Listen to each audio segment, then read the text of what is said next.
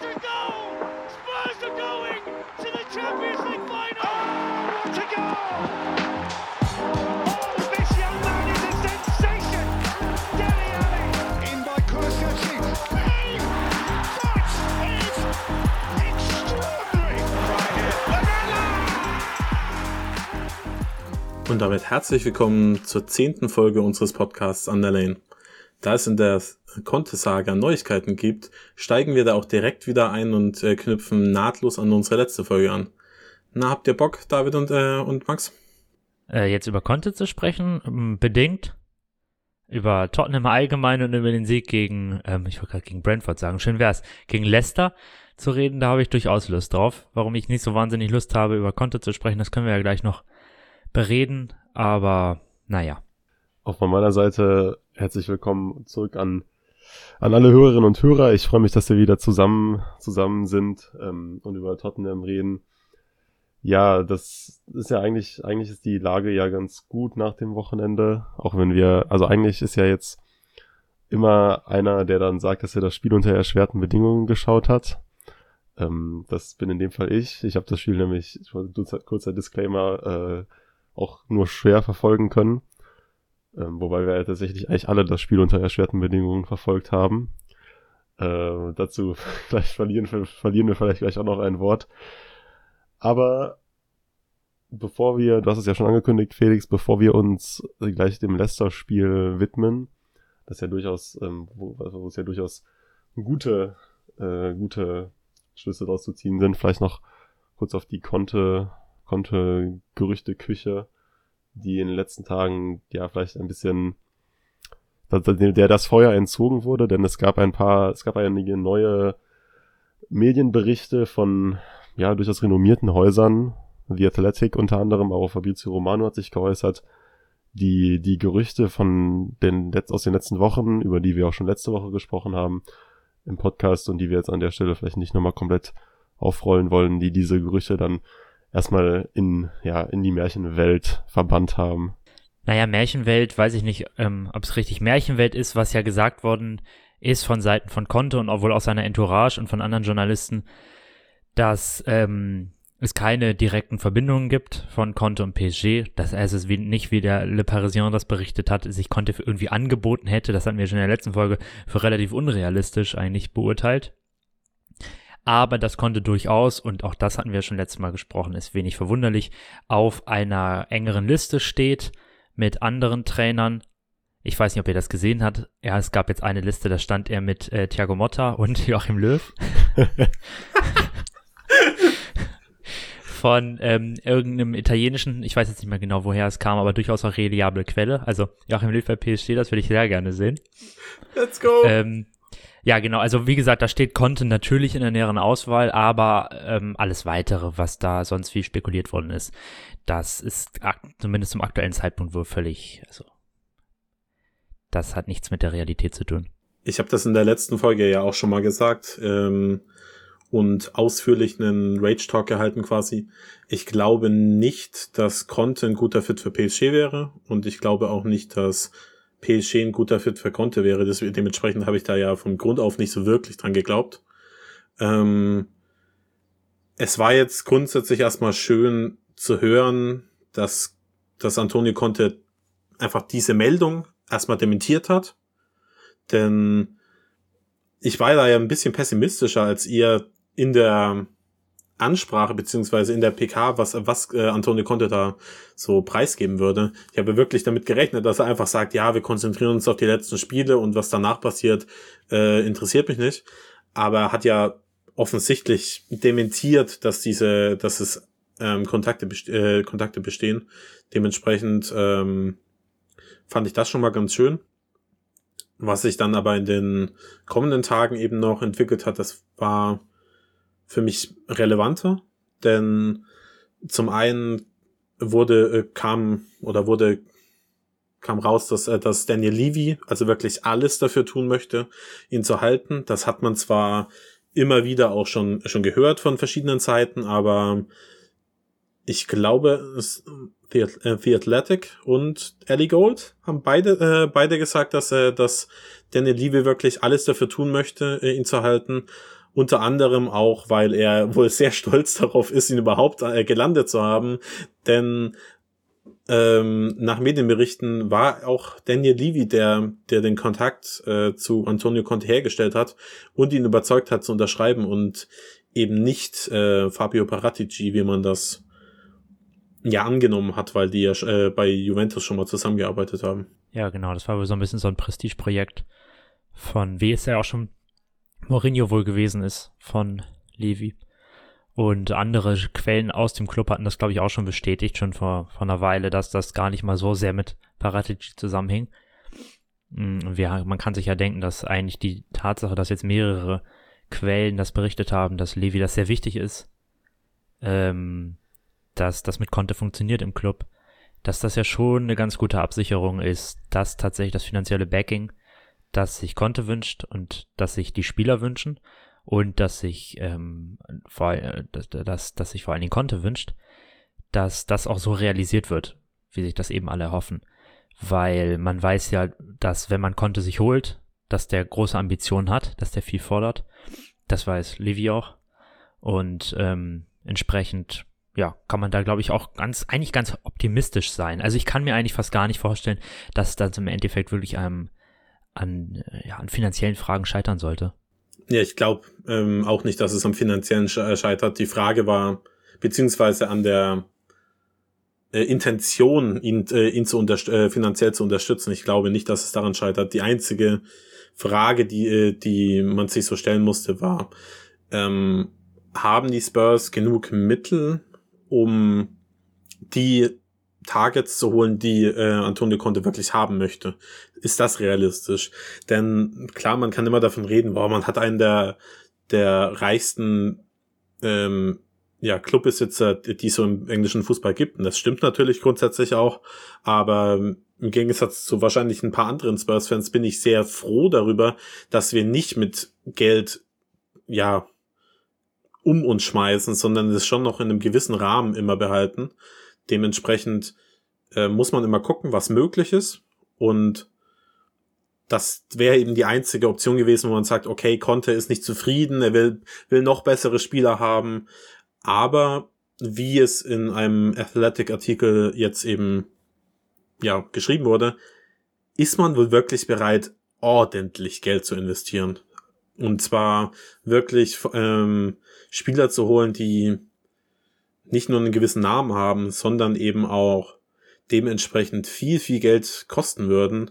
Das sieht man vor allem an den beiden ja, Spielern, die jetzt für die linke Innenverteidigung gehandelt werden.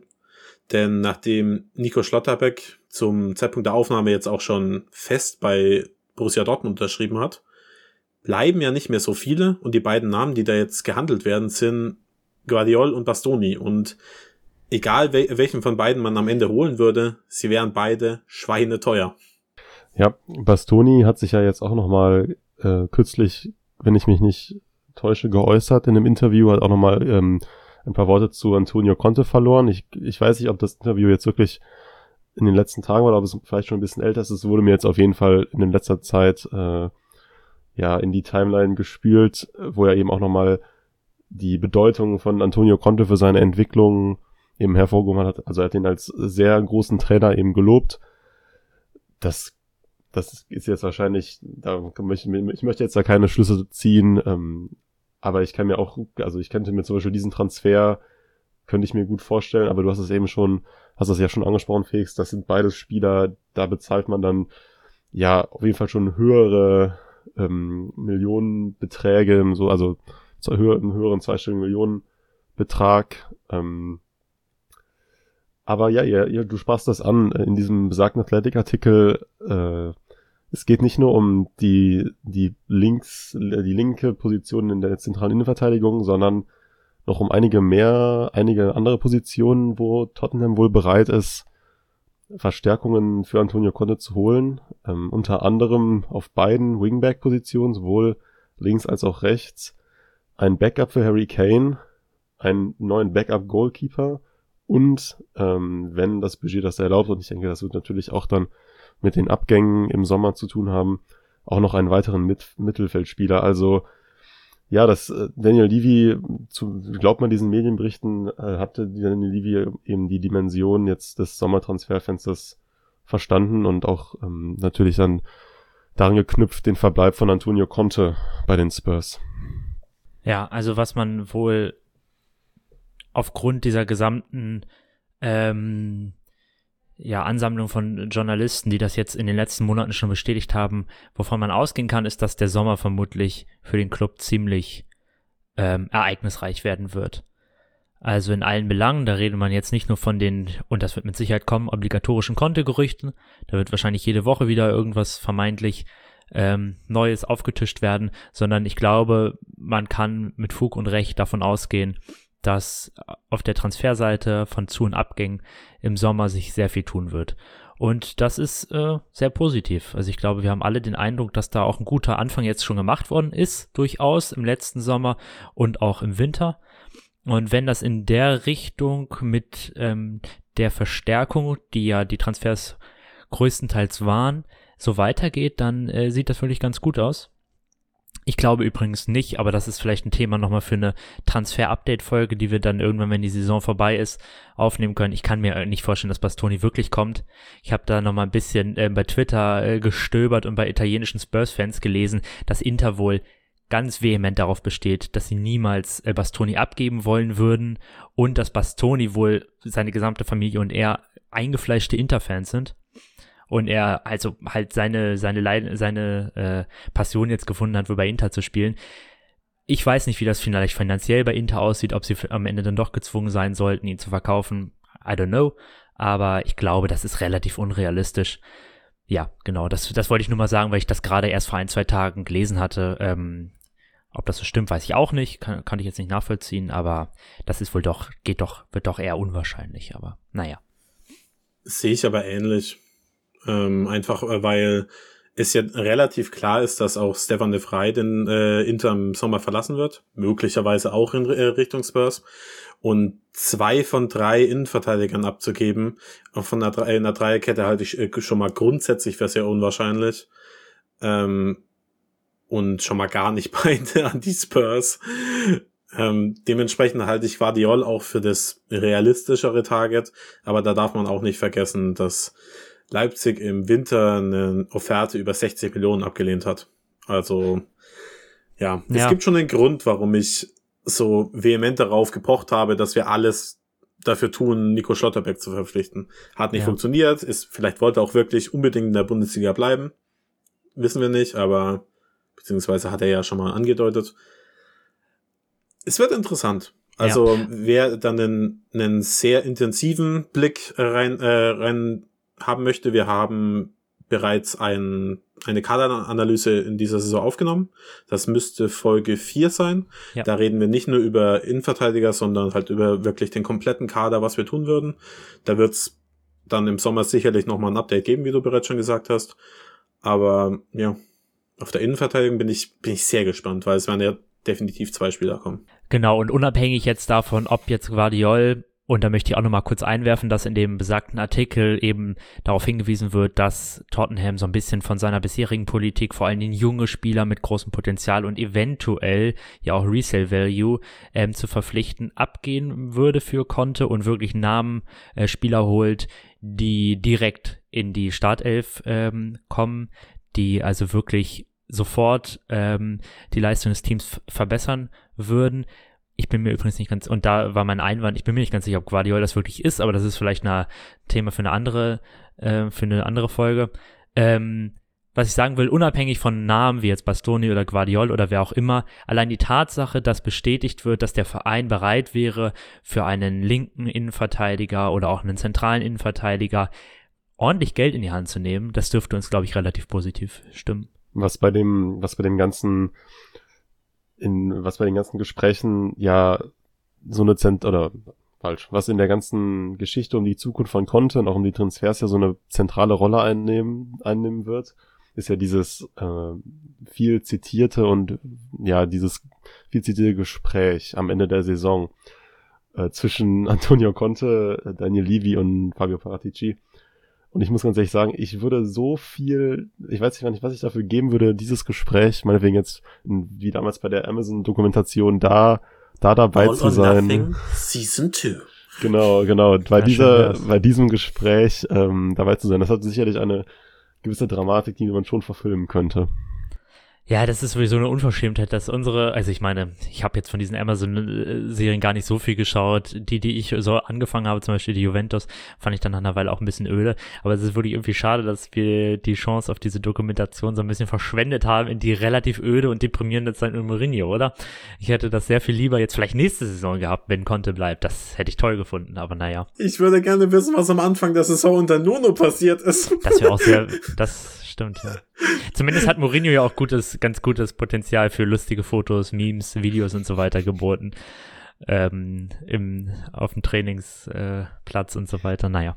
Die, diese, diese Doku war ja halt, also ich, ich kann mir ja nicht vorstellen, dass das so geplant war, weil die natürlich, als sie angefangen haben zu filmen, jetzt nicht damit rechnen konnte, dass Pochettino entlassen wird, aber das war dann ja im Nachhinein in der Post, also dann in der im Schnitt, im Edit, keine Ahnung, haben sie sich dann ja offensichtlich dann dafür entschieden, wirklich das zu einer Mourinho-Show zu machen. Und dieses Pochettino-Kapitel, das war ja in dieser, in dieser, in der Serie dann nach so einer halbe Stunde in der ersten Folge. Mhm.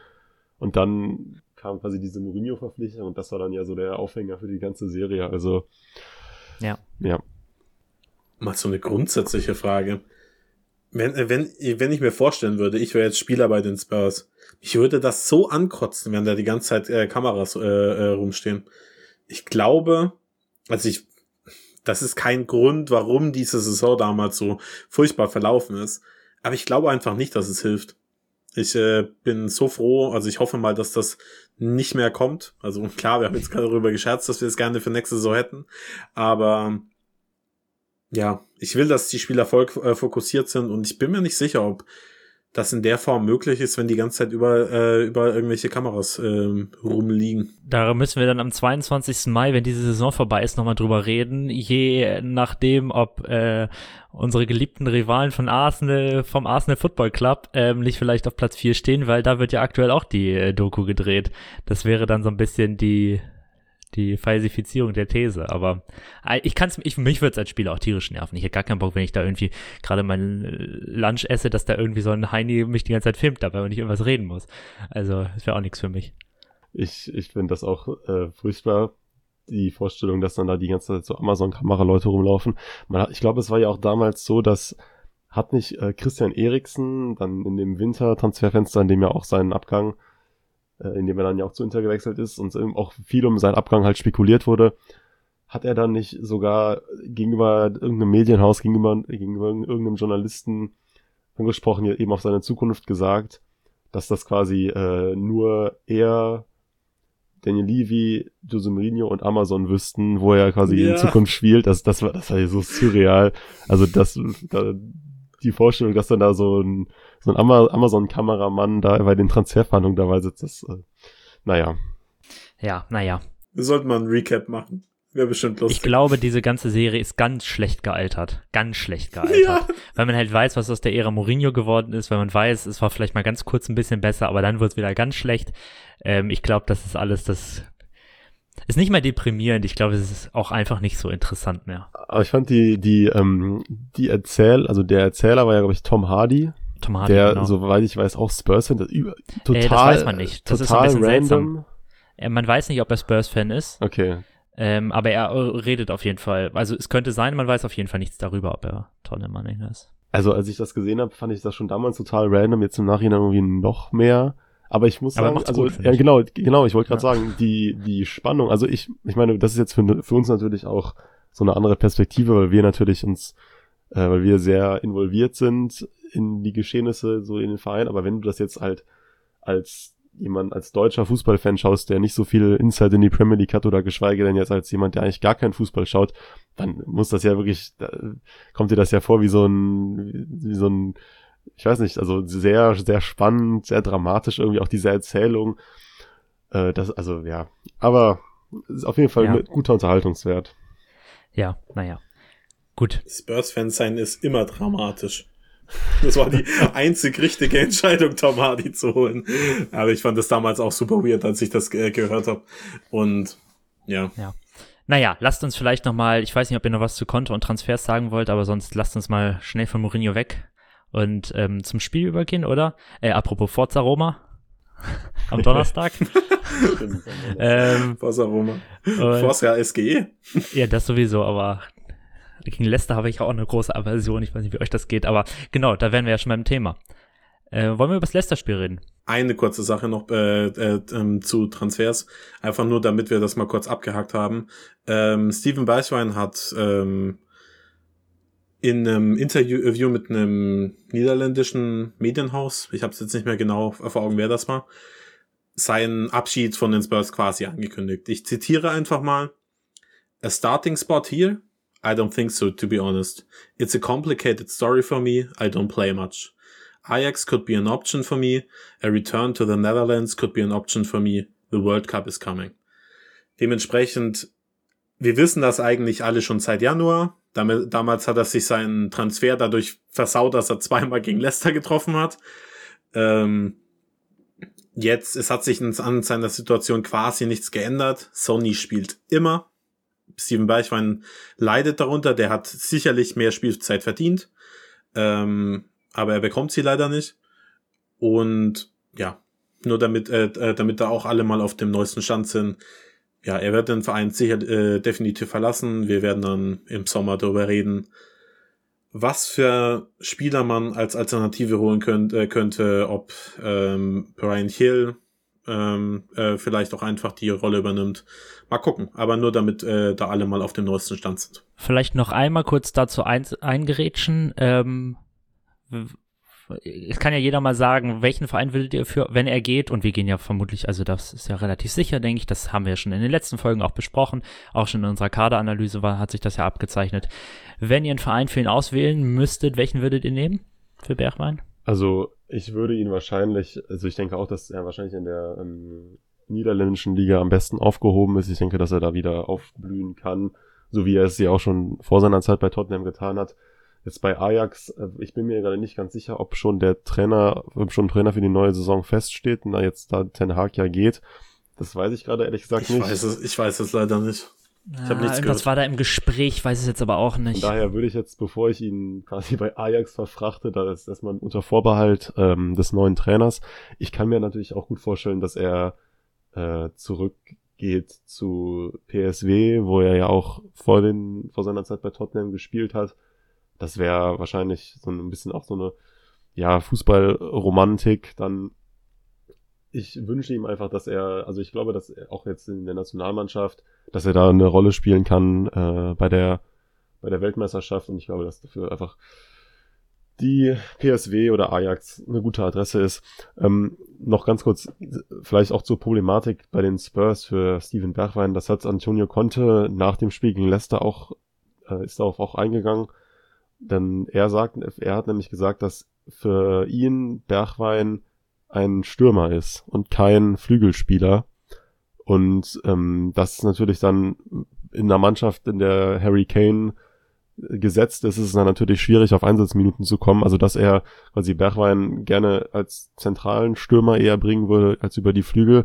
Und selbst auch auf den Flügeln hätte er Schwierigkeiten, in die Mannschaft zu dringen, weil er natürlich ähm, Sonny und Kulusewski, beziehungsweise jetzt weil gegen Leicester nicht, aber eigentlich Sonny und Kulusewski gesetzt sind. Äh, kurzer Einwurf. Ähm, Steven Beichwein war schon mal bei Ajax. Das darf man vielleicht nicht, äh, nicht vergessen. Der hat in der Jugend schon mal bei Ajax gespielt, ist dann in die Eindhoven-Jugend gewechselt. Das heißt, für wen er jetzt mehr äh, Liebe empfindet, ich weiß es nicht, aber nur um das kurz, äh, kurz reinzuwerfen. Und um äh, Max Frage zu beantworten, ich denke wahrscheinlich, es geht zu Ajax, aber es wäre so ein Spieler, den könnte ich mir so gut bei Leverkusen als Musa Diaby-Ersatz äh, vorstellen. Ähm, das wäre vielleicht auch interessant. Ja, ähm, ich, ich denke auch, Ajax, ist, Ajax hat ja schon im äh, Winter großes Interesse gehabt. Man hat jetzt gerade wieder gelesen, dass Ajax wohl auch im Sommer wieder Interesse anmelden wird. Aber ich äh, gehe da mit. Ich hätte Lust, ihn in der Bundesliga zu sehen. Und ich meine, Dortmund sucht ja auch noch einen Stürmer. Wenn Conti ihn als Stürmer sieht, könnte man, könnte, wäre ja auch eine Überlegung wert. Vielleicht gerade mit Malen irgendwie, keine Ahnung. Oder auch bei Bayern, I don't know. Oder Leverkusen finde ich auch einen guten Call. Who knows? Ob er bei Bayern spielen würde. ich weiß es nicht. Aber ich hätte auch Lust, ihn in der Bundesliga zu sehen. Ich mag ihn sehr. Ich finde es sehr schade, dass es bis jetzt und vermutlich auch nie so ganz geklappt hat, bis auf einige wenige Ausnahmen. Ja, aber wir können ja, wenn das sein Abgang feststeht, nochmal ein bisschen länger über ihn sprechen. Dann lass doch mal, wenn wir schon über Steven Bergwein äh, reden, können wir direkt über, äh, zum letzten Spiel überleiten. Es gab diesmal keine, ja, Tore in der 96. Minute, aber das war vielleicht auch für mein Herz mal ganz gut. Die Spurs gewinnen relativ überzeugend mit 3 zu 1 ähm, und waren quasi nie gefährdet, das Spiel irgendwie zu verlieren. Ähm, wie habt ihr das so, äh, so erlebt?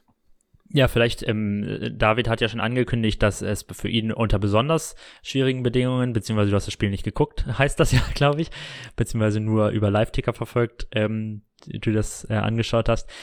Ich kann, wir können ja einmal kurz sagen, dass es, wie vermutlich einiges mitbekommen haben, die nicht zufällig im Stadion waren, ähm, es nicht so einfach war, das Spiel in, in Deutschland zu verfolgen. Sky hat es aus welchen Gründen auch immer, wir haben es bis heute nicht erfahren, nicht übertragen. Äh, Felix und ich haben es dann telefonierend über einen arabischen äh, Stream, darf man das sagen? Ja, wahrscheinlich schon, ne? geschaut. Ähm, ich glaube und das schon. war eine ganz eigentümliches, äh, eigentümliche Matcherfahrung, nicht wahr, Felix? Er hat nicht aufgehört zu reden. ich meine, jede, jedes Land hat so seine eigene Art und Weise, äh, wie man Spiele verfolgt. Aber er hat einfach nicht aufgehört zu reden. Und die arabische Sprache ist ja grundsätzlich eine relativ harte. Das heißt, man hätte vielleicht auch mal eine Pause machen müssen. Es war so anstrengend. Ich, ja. ich war wirklich, bin wirklich froh, dass wir das zusammen gucken ko äh, konnten, weil ähm, ja, da konnten wir uns so ein bisschen über die Absurdität der dieser ganzen Situation äh, lustig machen. Ähm, ja, er ist leider der, ich weiß leider nicht, wer er heißt, der arabisch, arabische Kommentator ist nicht in meine Top 5 der äh, besten Kommentatoren äh, aufgestiegen. Aber wir geben ihm beim nächsten Mal vielleicht nochmal eine Chance. Ja, hoffentlich. Vorausgesetzt, nicht. ja, vorausgesetzt, äh, Sky überträgt die Spurs mal wieder nicht. Naja, eben. Ich glaube aber, das dürfte jetzt nicht mehr der Fall sein bei den letzten vier Spielen. Aber darum war es auf jeden Fall alles eine eigentümliche ähm, Seherfahrung. Ähm, und ich konnte mich tatsächlich auch gar nicht so fantastisch aufs Spiel irgendwie konzentrieren. Ähm, ja, ich weiß nicht, euch ging das vielleicht ähnlich, beziehungsweise David musste es ja eh teilweise nachschauen. Das habe ich dann auch nochmal gemacht. Ich habe mir zumindest die zweite Halbzeit nochmal angeschaut. Die erste habe ich übersprungen. Können wir ja gleich mal drüber reden, warum das wohl so war. Aber ja, genau. Vielleicht noch kurz als Ergänzung. Also ich war am Sonntag, war ich wandern, am Sonntagnachmittag, konnte deshalb das Spiel nicht verfolgen, habe äh, habe immer mal wieder aufs Handy geschaut und äh, dann mich sehr gefreut, als ich das zwischenzeitlich, als ich die, als ich die Tore gesehen habe, ich konnte dann ja nicht ahnen, dass es, dass in den Anfangsminuten auch ein Pfostenschuss von Leicester dabei war. Also ich habe immer nur das Ergebnis gesehen, habe dann natürlich äh, ASAP mir Highlights und also Extended Highlights und alles Mögliche angeschaut. Aber wie gesagt, konnte den keinen, nicht den zusammenhängenden Spielfluss sehen äh, und werde mich vielleicht deshalb auch in bei der bei der Analyse des Spiels etwas mehr zurückhalten. Dafür habe ich, äh, um quasi eure eure Einschätzungen zum Spiel so ein bisschen zu untermauern, habe ich mir ein paar Statistiken rausgesch äh, rausgeschrieben. David, jetzt tu mal nicht so, als hättest du einen Wandertrip vorher geplant gehabt. Du hast einfach nur gesehen, dass Kulusewski nicht in der Startelf steht und hast gesagt, nee, das Spiel gebe ich mir nicht. Ja, so ungefähr, so ungefähr. Ja, da waren wir, glaube ich, sehr überrascht über die Ausstellung. Ähm, wer es bei Twitter verfolgt hat, da ist es uns nicht mal aufgefallen. Also wir haben so, wir waren so überrascht, dass, also ja, es ist uns gar nicht aufgefallen. Ähm, damit hat, glaube ich, keiner so richtig gerechnet, obwohl ja wirklich die Leistung von Kulusewski bei den letzten zwei Spielen nicht gut waren. Da waren wir uns ja auch einig. Was sehr schade war, nachdem er ja so überzeugen konnte in den ganzen bisherigen Spielen. Ja, wir sind uns, glaube ich, einig, dass es eine Art pädagogisch-disziplinarische Maßnahme war, oder? Wahrscheinlich. Also ich habe ja den, den, den Twitter-Post verfasst. Ich habe einfach so grob drüber geguckt, habe geguckt, was ist so, äh, was passiert auf den Wingbacks, hat sich, ähm, hat sich Conte irgendwas ausgedacht, nee, Sessignon und, äh, und Emerson spielen. Ähm, und dann habe ich, Lukas ist mir einfach durchgerutscht und, äh, und Kulusewski. Dementsprechend, ja, ich, wir waren alle überrascht und ich glaube einfach wirklich, dass es daran lag, dass, dass Kulusewski halt einfach nicht überzeugen konnte in den letzten beiden Spielen. Das konnten, um ehrlich zu sein, natürlich die wenigsten. Aber er war aus der Dreier-Offensivreihe tendenziell schon noch der Schwächste. Und ja, ich, es war, war im, Na im Nachhinein war es eine gute Entscheidung, ihn, ihn, ihn nicht aufzustellen. Nicht, weil Lukas äh, besonders gut gespielt hätte, sondern weil Kulusewski die perfekte Reaktion gezeigt hat, als er dann auf den Platz kam. Ja, genau. Für mich war es auch, ich habe die auch schon auch gesehen, für mich auch eine riesige Überraschung, auch allein, wenn man jetzt mal rationell überlegt, was, was gibt dir ein Lukas Mura, was dir ein Kulusewski auf dem Feld nicht geben kann? Also ich, okay, vielleicht hat Lukas Mura einen minimalen Schnelligkeitsvorteil gegenüber Kulusewski, den ich jetzt allerdings auch jetzt nicht als so besonders signifikant, also ich, ich es gab für mich einfach jetzt keinen rationalen Grund, deshalb denke ich auch, dass es vielleicht einfach mal ja, eine, in Anführungsstrichen, Disziplinarmaßnahme, vielleicht so ein kleiner, so ein kleiner Denkzettel für Kulusewski, der ja auch gegen Brighton, äh, genau, gegen Brighton hatten wir auch drüber gesprochen, vielleicht auch glücklich dann, glücklich war, dass er überhaupt noch auf dem Platz stand nach dieser Aktion. Ähm, ja, die, diese, diese pädagogische Maßnahme von Konter hat sich ausgezahlt, denn äh, Lukas Mura, obwohl er von Antonio Conte gelobt wurde nach der Pressekonferenz, also Antonio Conte sagte, dass Lukas heute 50 gute Minuten gezeigt hat, Zitat. Ähm, aber von dem, was ich so gelesen habe, war es wohl eigentlich eher eine Disaster-Class von ihm. Mit sehr vielen Ballverlusten. Ich weiß nicht, könnt ihr das bestätigen? Oder wie, wie habt ihr die, die Leistung von Lukas in der ersten Hälfte gesehen? Besser als viele andere Spurs-Fans, aber weit weg von gut. Also, war so eine klassische Lukas-Performance. Er, er läuft halt auf die Gegner zu, verdribbelt sich irgendwann, verliert den Ball. Ähm, ich sag's immer wieder, Lukas größte Stärke ist Panik. Ähm, manchmal funktioniert's, dass er durch, äh, dass er dadurch irgendwas kreiert. Diesmal nicht. Ähm, ja, also ich, ich weiß nicht, wie, wie Antonio Conte darauf kommt, dass, äh, dass, äh, dass Lukas gute 15 Minuten, äh, 50 ähm, Minuten gezeigt hat. Das war definitiv nicht der Fall. Also, wir können darüber reden, wie gut, schrägstrich, schrägstrich schlechter war. Eher schlecht. Aber er war in meinen Augen schon mit großem Abstand der schlechteste Spurs-Spieler. Ja, ich bin ja sowieso bekanntlich kein großer Lukas-Fan.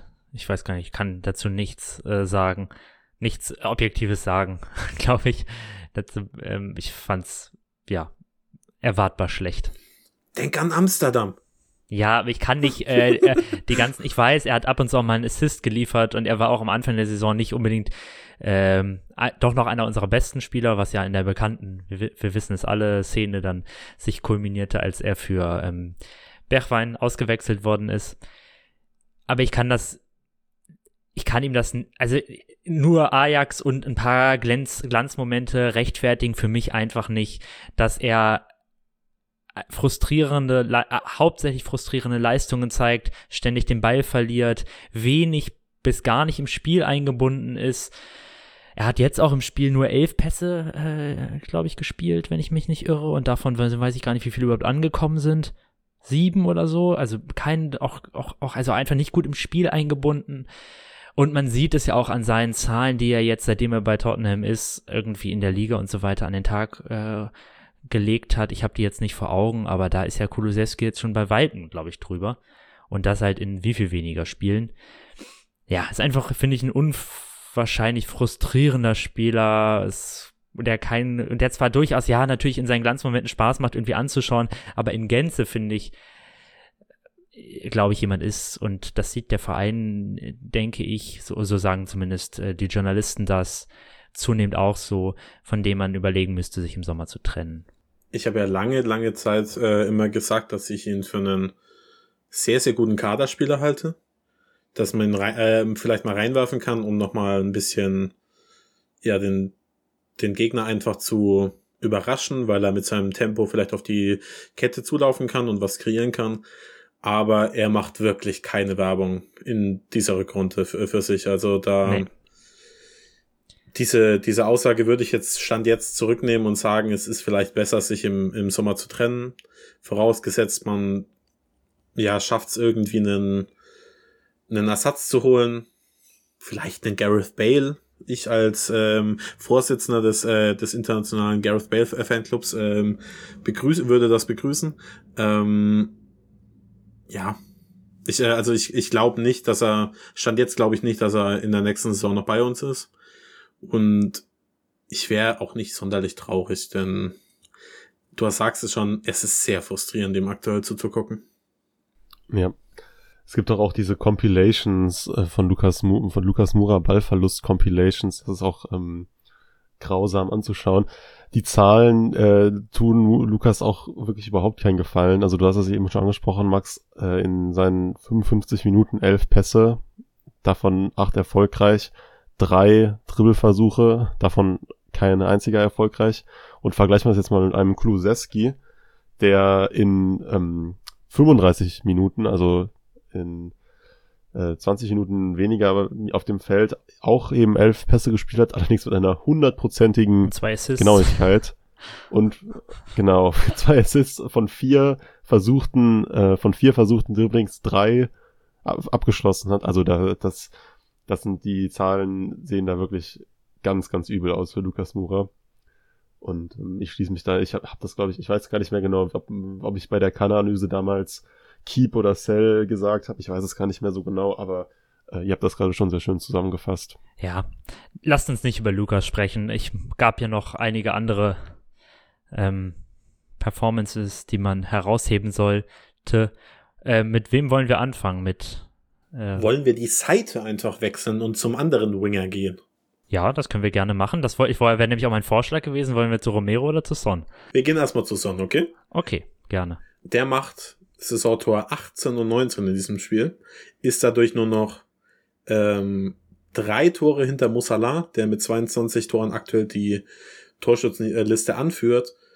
Ähm, und weil diese Statistik die ganze Zeit im, auf Twitter rauf und runter geteilt wird, ich erwähne sie mal kurz, auch wenn sie natürlich auch ein bisschen albern ist. Wenn man die äh, Elfmeter-Tore rausrechnen würde, würde Sonny aktuell tatsächlich auf Platz 1 stehen in der Torschützenliste denn dann hätte Salah nur noch 17 Tore. Ich glaube, er hat fünf Elfmeter-Tore gemacht. Fünf, stimmt. Ja. Ähm, Sechs geschossen, ein, ein verschossen. Genau. Also, ich finde, du musst Elfmeter auch erstmal reinmachen. Also, Kane macht das mit einer Sou äh, Souveränität. Das äh, ist, sucht seinesgleichen, aber das können nicht alle. Was ich einfach, was man einfach mal wirklich sagen muss, 19 Saisontore für Sonny der ist kein Mittelstürmer. Und der, klar, er hat mit Harry Kane auch einen, einen, einen Spieler neben sich, der sehr viele Chancen kreiert, aber 19 Tore, das ist unfassbar. Und ich würde mich schon tatsächlich sehr wundern, wenn er die 20 in dieser Saison nicht mehr brechen äh, äh sollte. Ja, es wird super, äh, fast spannender als der Top-4-Kampf. Nein, das nicht, aber äh, spannender, ob, ob er vielleicht noch am Ende als Torschützenkönig da steht. Also, das ist dann unsere kleine Qua äh, Champions League-Qualifikation, glaube ich, wenn, wenn wir es nicht mehr schaffen, dass zumindest äh, Son am Ende da die, äh, die Trophäe in der Hand hält. es ist ja auch, glaube ich, ein Rekord an, ähm, äh, er hat den Rekord aufgestellt für die meisten Tore eines Südkoreaners in einem der europäischen Top 5 liegen. Ich glaube, der lag bisher bei 18 Toren ja. in einem südkoreanischen Spieler, dessen mhm. Name ich nicht leider nicht weiß, genau. bei Bayer Leverkusen in den 80er Jahren. Das heißt, damit ist jetzt auch ein Rekord von Sony eingestellt worden und ähm, ja, wir haben also, dass er, dass er konstant ist, das haben wir ja schon mal besprochen. Ich weiß nicht mehr genau, welche Folge es war, dass das jetzt seine ich weiß nicht, vierte Saison in Folge ist, in der er quasi über, also 15 Goals und Assists über die Saison hinweg produziert, was ja allein an sich schon mal beeindruckend ist, diese Konstanz, die er aufweist und jetzt diese Saison ähm, so, so beeindruckend äh, vor dem Tor. Ich meine, auch, auch wenn man sich mal seine, auch die Tore, die er geschossen hat, mal anschaut. Erinnert euch, erinnert euch noch an den, an die ersten drei Spiele, oder beziehungsweise die ersten, also gegen Manchester City und gegen Watford, da hat er zwei Tore geschossen und ohne diese beiden Tore stellen wir jetzt noch schlechter da, weil es beide, also es waren ja 1-0 Siege. Das heißt auch wirklich wichtige Tore, die er in dieser Saison geschossen hat. Ähm, damals unter Nuno noch. Und insofern kann man nur hoffen, dass diese, diese phänomenale Saison von Sonny er jetzt vielleicht noch in den letzten Spielen veredelt mit wichtigen Toren im Kampf um die Top 4. Und, und um das, das noch auch noch, auch noch mal kurz zu erwähnen, der hat nicht nur 19 Tore gemacht, sondern auch 8 vorbereitet. Das heißt, er steht bei 27 Torbeteiligungen äh, Beteiligung, Beteiligungen in 31 Spielen. Das ist Das ist ein absoluter Topwert. Und dann auch die, ich weiß nicht, ob ihr die Statistiken gesehen habt, mit der Beidfüßigkeit, an der er ja wohl auch vor allen Dingen äh, gearbeitet hat, seitdem er bei Tottenham ist, ne? Dass er, glaube ich, fast gleich viele Tore mit rechts wie links geschossen hat. Ja, ein irrer Spieler, ich glaube, das muss man keinem mehr sagen. Ähm, dieses, das äh, Tor, Moment was zum zweit, also das 3 zu 0 Tor war natürlich ein absoluter Screamer. Ähm, da ging es ja auch im Internet dann rum, wie Heuberg sich die Hände über den Kopf hält und staunt über das Tor. Das auch so wirklich so ein bisschen aus dem Nichts kam. Ich habe noch zu Felix gesagt, wann haben wir das letzte Mal so ein Tor geschossen? Das ist so lange her, dass wir sowas gesehen haben, würde ich. Ähm, ja. Und ähm, gerade das 2 zu 0 dann, das war, finde ich, ein Tor von einer Schönheit. Ich müsste noch mal überlegen, wann wir das letzte Mal so ein schönes Tor geschossen haben. Das gehört aber zu 60 Prozent ähm, Romero. Ja, ja, klar. Es war natürlich, es war natürlich äh, in Gänze, also auch Kulusewski natürlich fantastisch, wie er da, sich da bewegt. Aber diese Ballmitnahme von Son, ähm, ja, einfach ein, eine, ein Ding absoluter Schönheit, finde ich. Das sieht so einfach aus, dieses Tor, aber ich stimme dir vollkommen zu. Ich glaube, diese, diese, diese Ballmitnahme und die Drehung und den Ball dann noch so platziert zwischen ja. den Leicester-Verteidigern hindurch, ähm, in, in den Winkel äh, so flach zu schieben, das ist, also das ist, es sieht, mhm. es sieht so einfach aus, aber ich glaube, das ist wirklich schon ein, ein sehr, sehr, äh, ein Tor von sehr, sehr hoher Klasse, sehr hoher Qualität. Denke ich auch. Das ist, glaube ich, technisch sehr, sehr anspruchsvoll. Ja. Ja, wollen wir von, äh, wo wir gerade schon über das Tor sprechen, ähm, wenn wir nichts mehr zu sonst großartiger Leistung zu sagen haben, ähm, zu Romero übergehen, weil wir den ja schon eben angesprochen haben beim zweiten Tor? Sehr gerne. Ich meine, soll ich, ich möchte kurz schon vorwegnehmen, wir haben es jetzt hier jedes Mal gesagt, ähm, ich glaube, das wollen wir wahrscheinlich, also das, das, das wäre jetzt vermutlich auch als nächstes gekommen von euch allen, wie wir Romero bekommen haben, dass unter Nuno mit gerade Europa Conference League, dass es sein einziges Wunder ist. Äh, das Wunder des Jahres 2021. Ja, das ist das, ähm, das achte Weltwunder der, äh, der Moderne. Auf jeden Fall. Es ist, es ist komplett absurd. Niemand weiß, warum Cristiano Romero bei, bei Tottenham unterschrieben hat. Es ist, du hast es angesprochen, Nuno, Conference League. Ist ja nicht so, als hätten wir ihn irgendwie aus Argentinien gefischt und ähm, das ist einfach ein, ja, es war einfach ein unfassbarer Transfer, sondern der war Serie A Verteidiger des Jahres. Und abgesehen von Lionel Messi scheint niemand verstanden, äh, äh, verstanden zu haben, wie gut er ist. Ich meine, er wollte, äh, er hat ja Barca noch angefleht, als er noch bei Barca war, dass sie ihn verpflichten. Ähm, haben sie nicht, konnten sie sich nicht leisten. Aber dass er dann bei uns gelandet ist, es ergibt alles keinen Sinn. Aber wir beschweren uns nicht. Wir haben einen der besten Innenverteidiger der Premier League, jetzt schon, und mit großer Sicherheit einen der besten Innenverteidiger der Welt in ein paar Jahren. Ja, also ich hatte ja auch zu dir gesagt, dass es, glaube ich, wir ein bisschen Glück hatten ähm, letztes Jahr, dass eben Barcelona in dieser Krise steckte, von der wir alle wissen. Ich weiß nicht, ob wenn Barcelona die Möglichkeit gehabt hätten und sie wirklich sich ähm, auf Romero konzentriert hätten, ob wir ihn dann auch bekommen hätten. Vermutlich nicht. Vielleicht ein bisschen Glück bei der Sache. Aber warum da nicht mehr Vereine noch auf der Matte standen und versucht haben, die noch uns abspenstig zu machen, ist völlig unver also verstehe ich überhaupt nicht. Weil es war ja wirklich so, dass wir eigentlich, also bis auf Barcelona war da ja niemand, wenn ich mich so recht erinnere, im Gespräch. Und das finde ich, ähm, ich glaube, da werden viele Vereine sich jetzt auch ein bisschen fragen, was haben, was haben, was, was haben wir da verschlafen? Warum sind wir, haben wir nicht versucht, ähm, den zu holen? Gerade jetzt ist ja wirklich für jeden eigentlich offensichtlich, was, was in ihm steckt, dass der vielleicht schon Weltklasse ist und wenn nicht, dann kurz vor Weltklasse steht. Ja, also ich kann nur nochmal betonen, wie, also dass diese ganze Konstellation irgendwie echt verrückt ist dass, ähm, dass Christian Romero, du hast es ja gerade schon angesprochen, quasi jetzt in diesen, so langsam in diesen Kreis dieser, oder dass er das Potenzial hat, einmal ein Weltklasse-Innenverteidiger zu werden, das würde spätestens dadurch belegt, dass jetzt in den Sky-Kommentaren, wir haben das eben, wir haben es eben rausgefunden, dass jetzt in den Sky-Kommentaren bei YouTube, bei den Zusammenfassungen der Spiele, die Leute jetzt nicht mehr nur schreiben, dass Sony underrated ist, sondern dass auch Romero ein ein, under, ein richtig underrated Innenverteidiger ist, denn da treiben sich die richtigen Fußball, äh, Fußballexperten rum. Ich spiele immer Bingo. das, ähm, immer, immer bevor ich in die ähm, Highlights, also zu den äh, Kommentaren äh, zu den Tottenham Highlights gehe, überlege ich mir, was wohl diesmal in der äh, in den Kommentaren steht. Ähm, ich habe mit allem gerechnet, aber nicht damit, dass, äh, dass dann äh, Romero ist underrated Kommentar steht. Ja, also diese Aktion, wo er dann ähm, Suyutschu war das, glaube ich, den Ball abnimmt. War das Suyutschu? Ich weiß es jetzt auch gerade nicht mehr.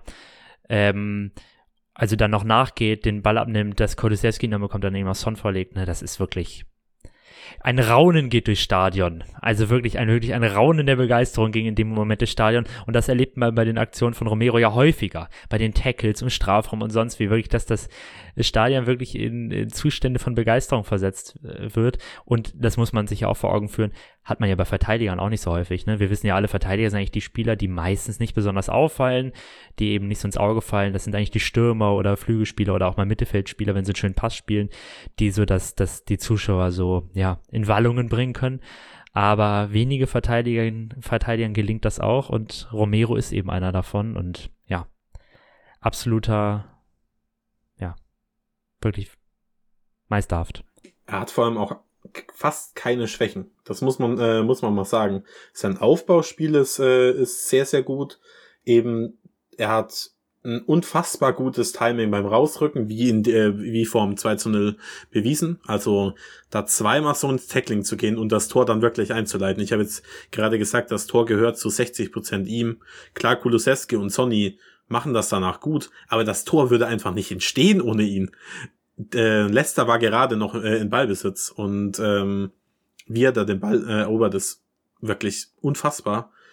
Die einzige Schwäche, beziehungsweise er muss vielleicht hin und wieder noch an seiner Konzentration arbeiten. Es kam zumindest mal vor, dass er ähm, nicht so gut aussah. Das letzte Mal vor dem 1 zu 0 gegen Brighton. Da vertändelt er den Ball relativ, ähm, ja, es war jetzt nicht unnötig. nur seine Schuld, aber ja, unter anderem genau. ja. Und ähm, das Einzige, was über die Saison hinweg immer wieder mal aufgefallen ist, ist, dass er relativ viele Kopfballduelle in, äh, nach Standardsituationen verloren hat. Das ist aber nichts, was man sagt, oh, das, das kann man nicht irgendwie trainieren. Das ist vergleichsweise einfach. Und dann fehlt ihm, um Top-Top-Innenverteidiger zu sein, gar nichts mehr. Und das ist, ich meine, ich, ähm, ich war schon überzeugt davon, dass Romero ein guter, guter Transfer ist vor der Saison. Aber ich hätte mir, hätte nicht zu wünschen gewagt, wie gut er wirklich se äh, sein wird. Und äh, ich denke mal, die, auch wenn das nicht nur an ihm lag, die Tatsache, dass Leicester das Spiel mit einem Expected Goals Wert von 0,32 äh, beendet, das geht auch so ein bisschen auf seine Kappe. In positiven Sinne. Vielleicht der Vollständigkeit halber, ähm, um noch zwei Spieler zu erwähnen, den einen sind wir eben auch schon so ein bisschen eingegangen, ähm, Kulusewski mit zwei Assists nach seiner Einwechslung in 35 Minuten Spielzeit und dann auch diese ja diese wunderbare Aktion an der Seitenlinie. Ich glaube, ihr wisst, was ich meine, wo er da den Ball ähm, den Ball sehr artistisch rettet und ähm, einen Angriff einleitet. Und äh, Harry Kane auch mit einem Treffer der mittlerweile 18. Treffer gegen ähm, 14 Spiel für Kane gegen die Foxes. Also 17, glaube ich. 17? Glaub 17, schon. Okay, sorry, dann ist es der 17. Treffer. Äh, also gegen die trifft er echt gerne. Äh, auch nach einer Ecke, was bei Leicester auch nicht, vielleicht nicht so verwunderlich ist, denn sie haben, glaube ich, die meisten Eckentore in dieser Saison kassiert, 14 Stück. Also auch noch der Vollständigkeit halber die anderen beiden Offensivspieler neben neben Son auch mit ja ganz guten ganz guten Performances, was man ja auch jetzt in den für die letzten vier Spiele braucht. Das ist dieses Trio, was äh, wir in den letzten Wochen bewundert haben, jetzt wieder wieder in Form kommt. Ja, bevor wir, ähm, weil wir es ja irgendwie noch gar nicht so richtig eingeordnet haben, dass wir ja aus zwei relativ frustrierenden Spielen kommen mit Brighton und Brentford. Das eine Niederlage, das andere ein Unentschieden. Ähm, muss man vielleicht, und das hast du eben schon gemacht, nochmal festhalten, Leicester ist in wirklich schlechter Verfassung. Ähm, über die Liga-Leistung dieses Jahr spricht gefühlt gar keiner so richtig, aber dass das ja eigentlich ja. ein Verein ist, den man durchaus vor der Saison eigentlich in der Nähe der Top 4 zumindest erwartet hätte, wenn ich sogar eine Option hätte auf Top 4, keine Ahnung, hätten vielleicht auch manche Leute gesagt, dass der so abgerutscht ist und dass die eine so katastrophale Defensive haben, das habe ich, glaube ich, im letzten Podcast schon gesagt, wenn man sich da mal die Werte, die Statistiken anschaut, ist das ja wirklich Abstiegs, äh, also ab, das ist ja schon relegationswürdig. Und dann haben sie natürlich relativ viel gewechselt. Ich glaube, sie hatten acht Wechsel aus der letzten Startelf. Also es war auf jeden Fall auch nicht ihre, ihre stärkste, ihre stärkste Besetzung. Später kam dann ja noch Wadi rein, später kam dann noch Tielemans rein und so. Aber sie haben offensichtlich auch ein bisschen jetzt für das Spiel am Donnerstag gegen die Roma ähm, geschont. Also man wird sehen müssen, wie aussagekräftig die gute Leistung bis auf die erste Hälfte, die wir jetzt auch relativ übersprungen haben, die so ein bisschen, ja, frustrierend war, wo Leicester das eigentlich auch ganz gut gemacht hat, bis auf die wirklich wilde Standard, äh, also Eck, Eckverteidigung, das, da passte ja gar nichts. Also Kane war da ja so frei. Ähm, also das muss man eben vielleicht so ein bisschen noch erwähnen, dass Leicester jetzt vielleicht auch nicht der stärkste Gegner war. Also ich glaube, Leicester ist deutlich schwächer eigentlich als Brighton und Brentford. Gut, Brentford hat jetzt gestern ordentlich auf die Mütze bekommen, aber das war auch aus, auswärts in, im Old Trafford. Aber trotzdem, ich glaube, die sind deutlich schwächer als Brighton, und Brentford.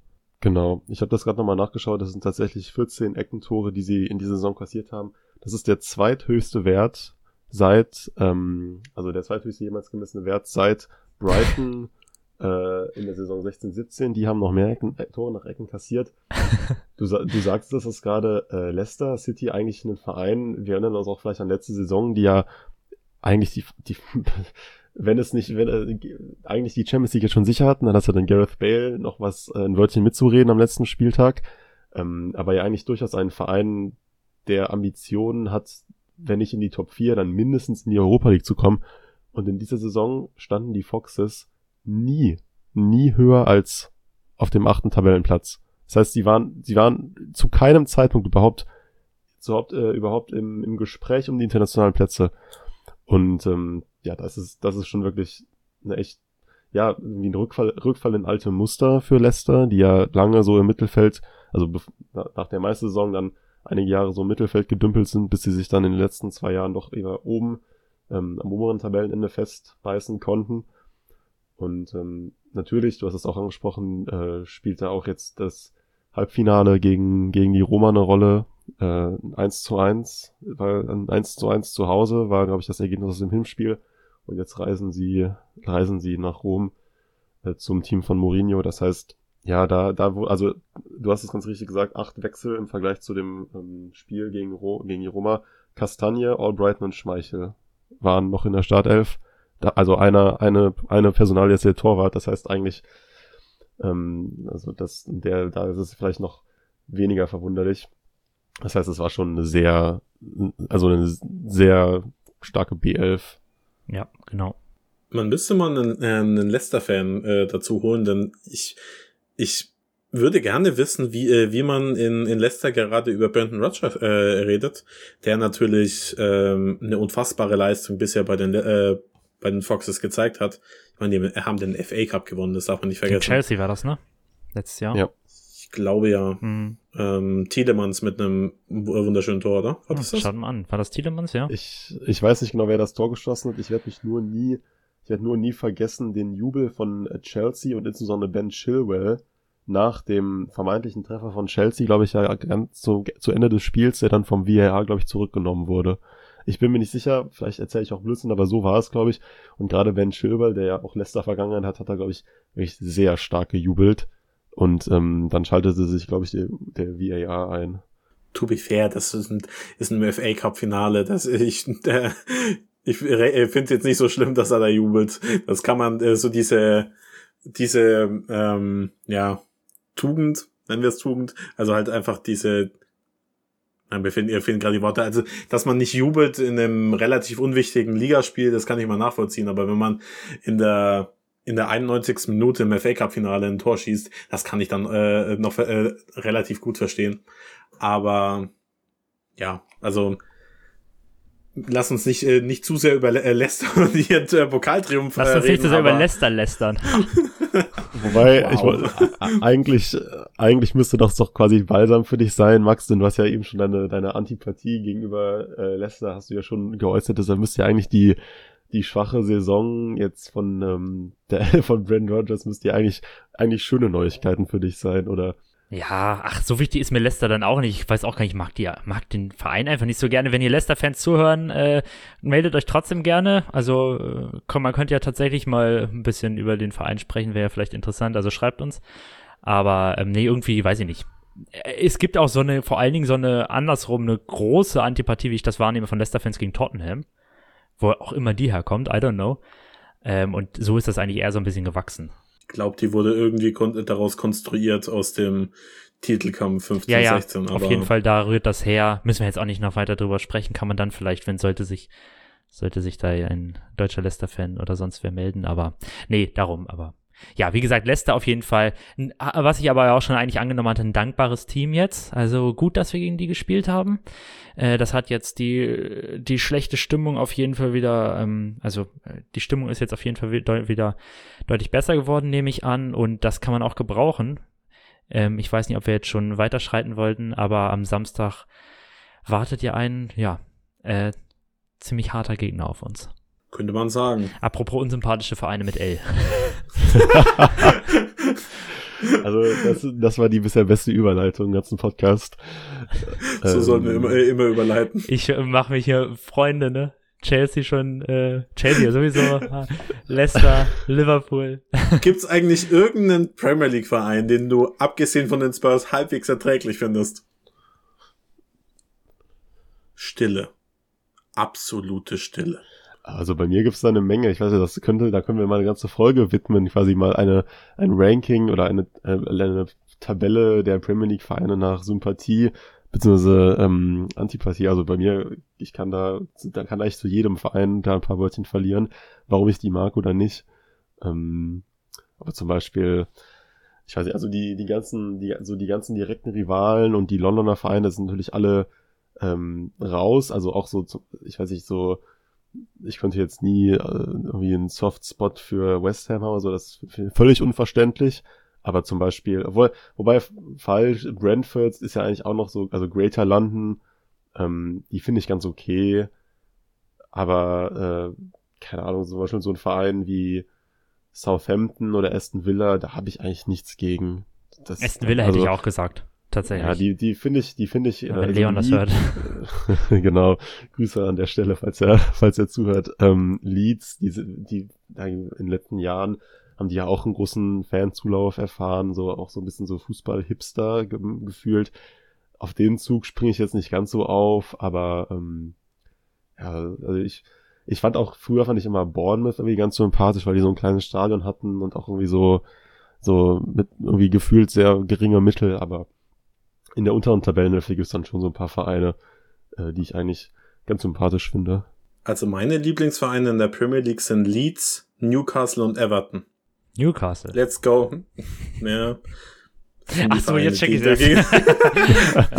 ja, ja. Tut uns mal einen Gefallen, wir sind Riesenfans. ich dachte gerade Newcastle, Moment, was? Newcastle till I die. Also bis zum 16. Mai halt.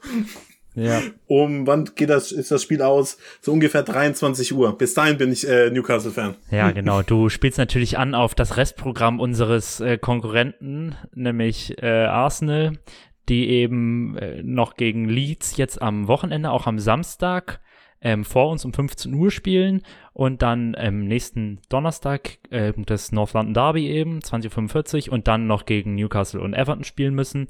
Vier Spiele noch, vier Spiele haben wir auch noch. Wir sind aktuell ja auch auf gleicher Matchanzahl, also das hat sich endlich auch mal jetzt mal wieder angeglichen. Genau, und wir müssen jetzt als nächstes gegen, am Samstag 20.45 Uhr gegen Liverpool ran, ne? Seid ihr optimistisch? Puh, also die Statistik spricht auf jeden Fall, äh, manchen lässt mich nicht sonderlich optimistisch stimmen. Ähm, Liverpool hat in den letzten 18 Heimspielen, äh, in den, also in den letzten 17 Heimspielen, pardon, 14 Mal gewonnen und dreimal unentschieden gespielt. Keine Niederlage und dabei 45 zu, ein Torverhältnis von 45 zu 7. Die haben nur das sieben absurde, Tore bekommen, ne? Das sind absurde Zahlen. Ähm, und auch die, wenn man sich den direkten Vergleich anschaut zwischen Tottenham und ähm, zwischen Tottenham und Liverpool konnten die Spurs nur eins der letzten 18 Spiele gewinnen. Fünf an der Anfield Road. Oder all, allgemein 12. oder an der Anfield Road? Allgemein. Na, allgemein, ja. Ich bin mir sogar relativ sicher, welches Spiel das war. Was, ist das 4-2 ausgegangen? Kann das sein? Nee, 4-1. Okay, 4-1. Äh, ich dachte das noch damals in, ähm, im Wembley Stadium. 17, 18? Ja. Daran kann ich mich noch, äh, noch erinnern, das war eine Hurricane Masterclass.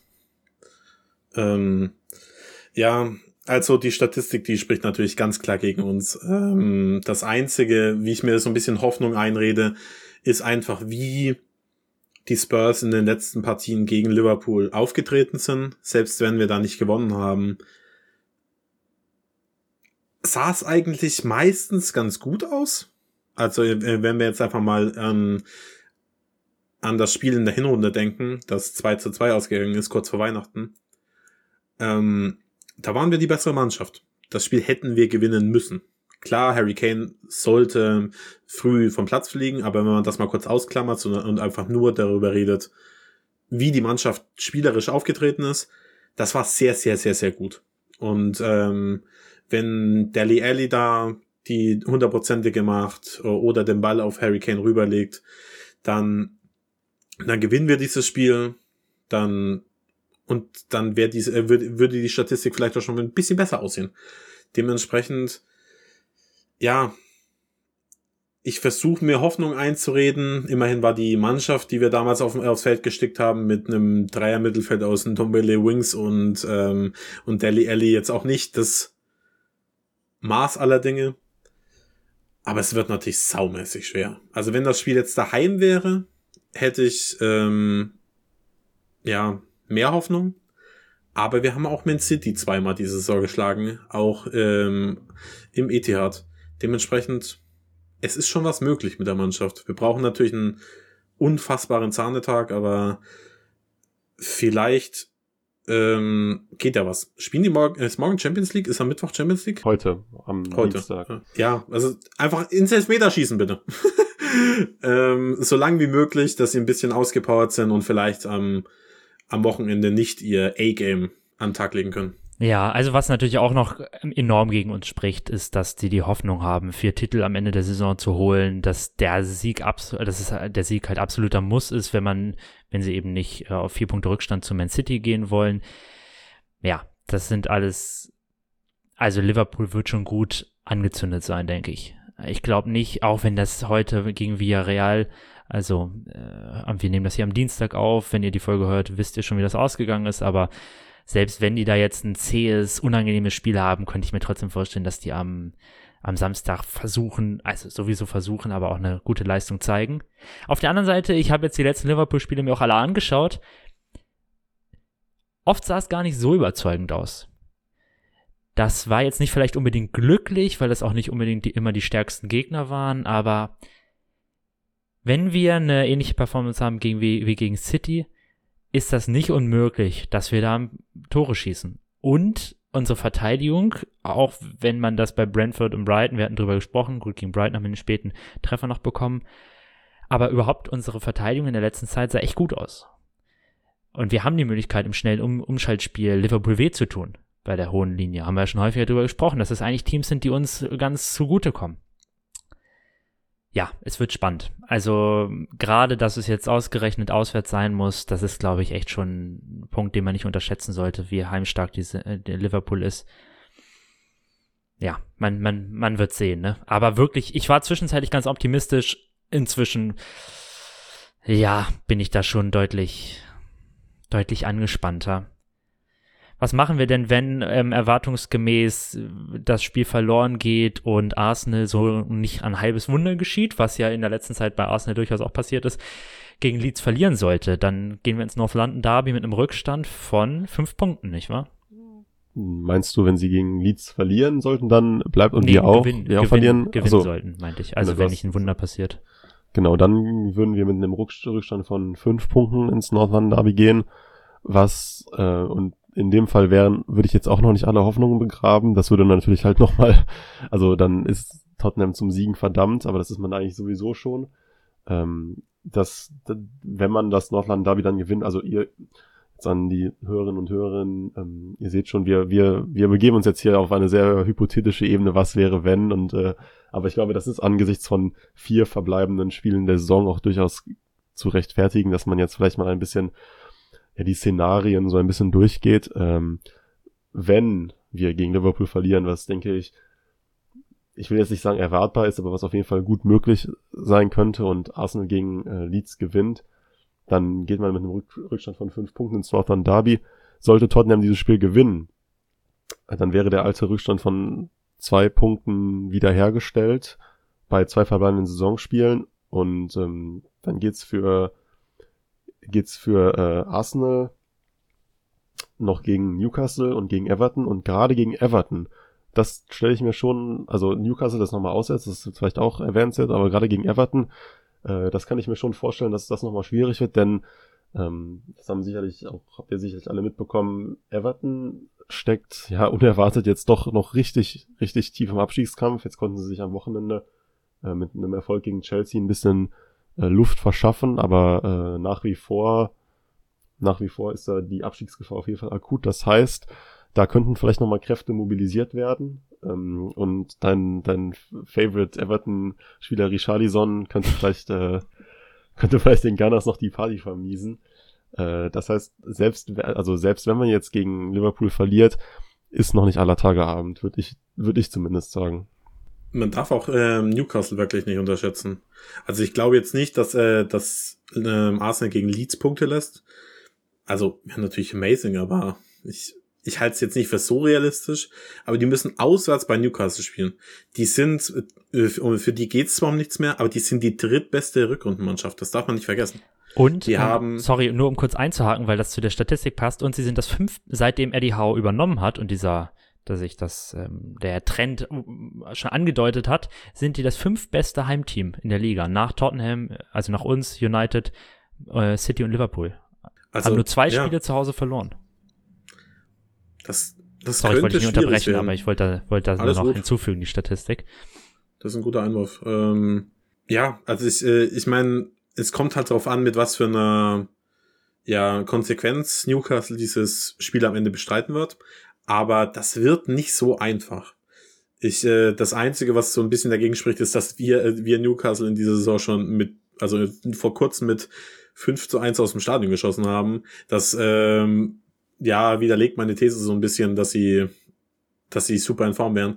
Aber ja, also es wird, das könnte noch unangenehm werden, wenn man, wenn man jetzt mal die kommenden beiden Spiele rausrechnet, also bei den Spurs und bei, äh, bei Arsenal, dann hat ähm, Arsenal definitiv wieder, wieder das unangenehmere Programm. Ja. Die genau. Frage ist halt, wie die nächsten beiden Spiele ausgehen. Wenn wir gegen Arsenal nicht gewinnen, dann ist sowieso vorbei.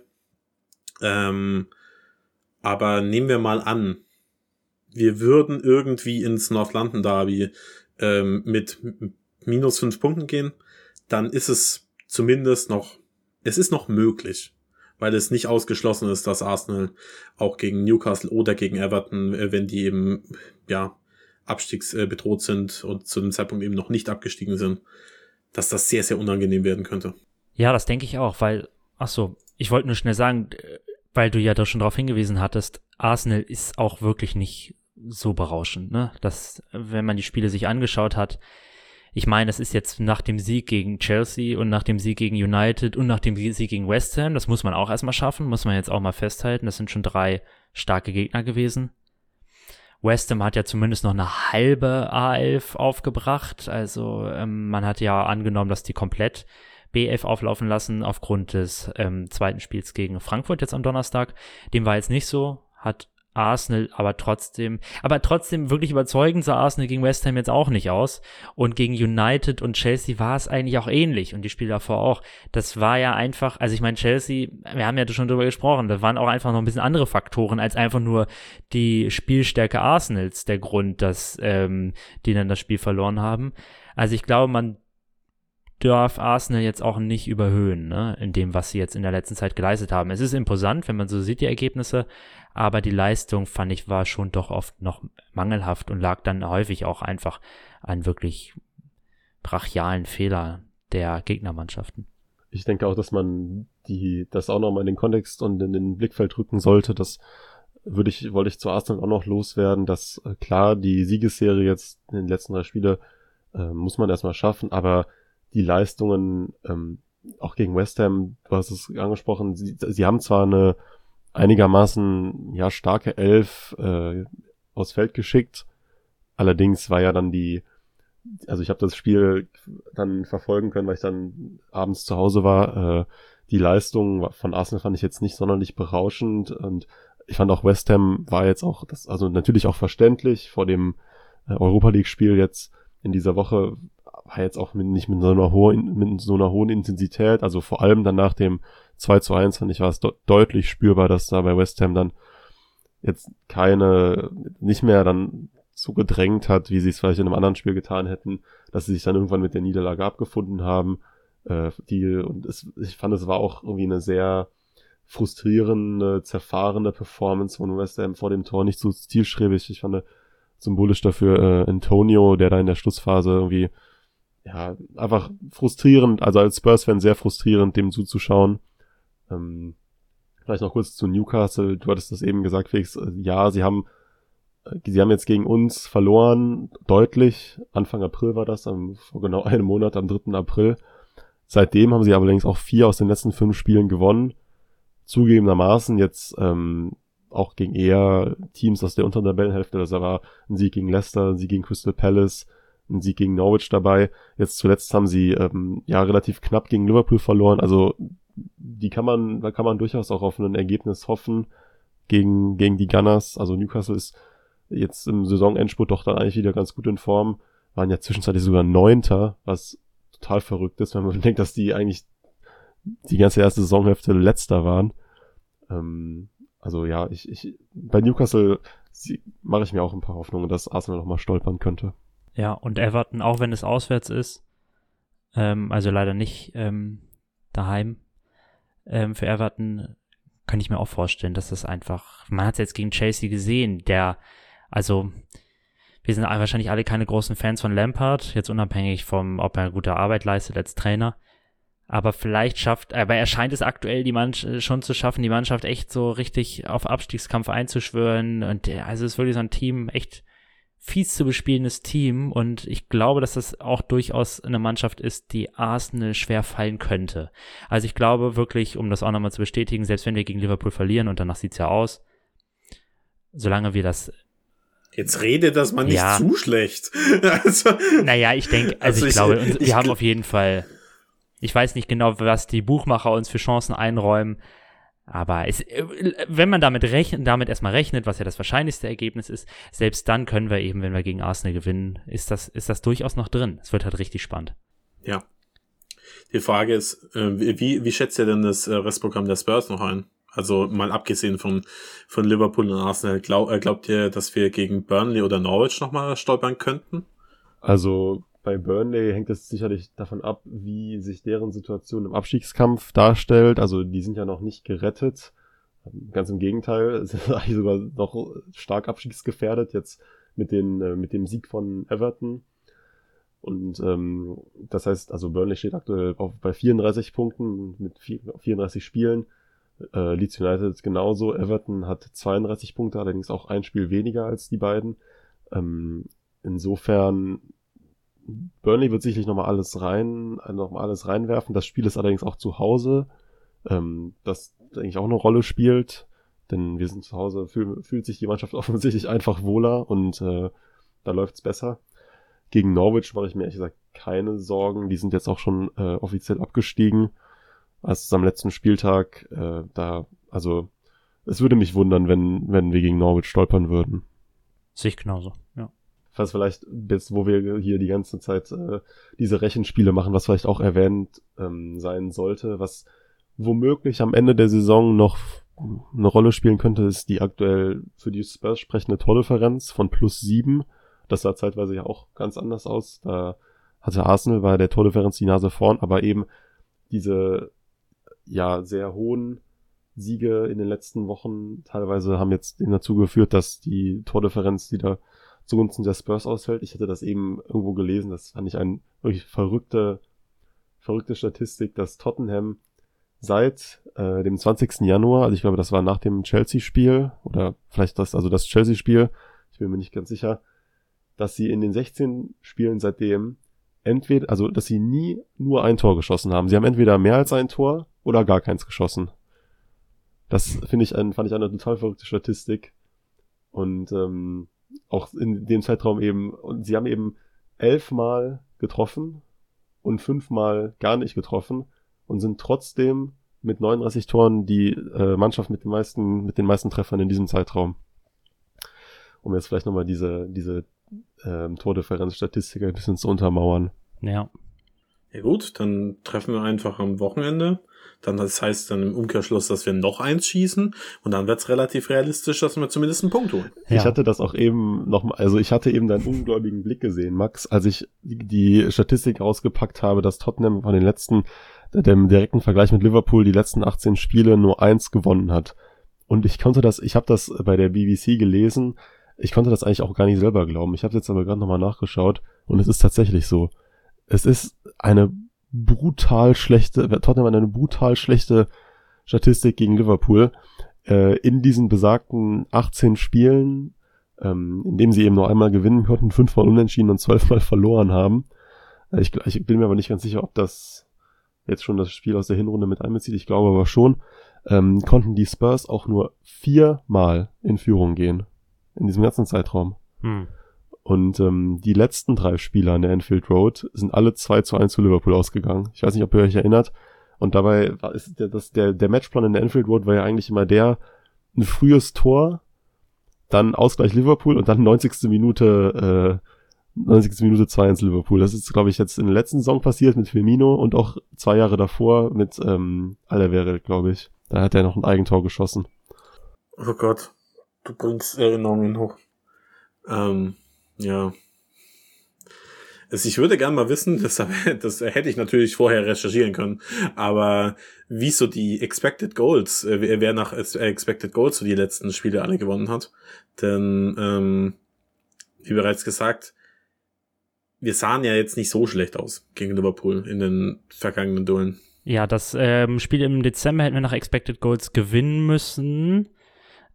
Ähm, das haben, da haben wir einen Expected Goals Wert von 2,8 erspielt gegen Liverpool. Gut, das war auch ohne Van Dijk, Fabinho, Thiago und noch irgendwie hat gefehlt, ne? Fair enough, aber trotzdem, also deutlich, hatten über ein äh, Expected Goal mehr als, ähm, als Liverpool. Und auch das berühmt-berüchtigte Spiel im Dezember 2020, als Bergwein da Chancen vergeben hat und das eigentlich das Ende war unserer unserer ähm, Top 1 Platzierung damals, da hätten wir nach Expected Goal zumindest auch gewinnen müssen. Das habe ich noch im Kopf. Ähm, wie das in den vorigen Jahren sich dargestellt hat, das weiß ich jetzt nicht. Das müsste man nochmal recherchieren, das stimmt.